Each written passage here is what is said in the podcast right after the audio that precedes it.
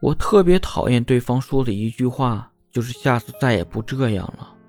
年轻的时候听到这句话，立马就会心软，愿意相信他，再给他一个机会。等我二十几岁的时候，就明白了，有些人根本永远也不会改的，他们只会说一些话来缓解当下的问题，根本不会真的改变自己去解决实质性的问题。你说一次两次你会改的，我都愿意相信你。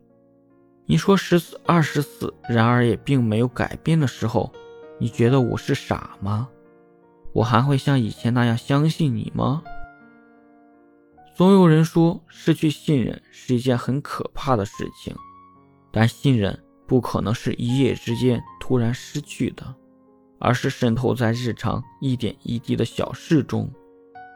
如果你真的很喜欢这个人，并且意识到自己做的不对了，就请你别再做只会口嗨的人了，拿出实际行动证明给对方看。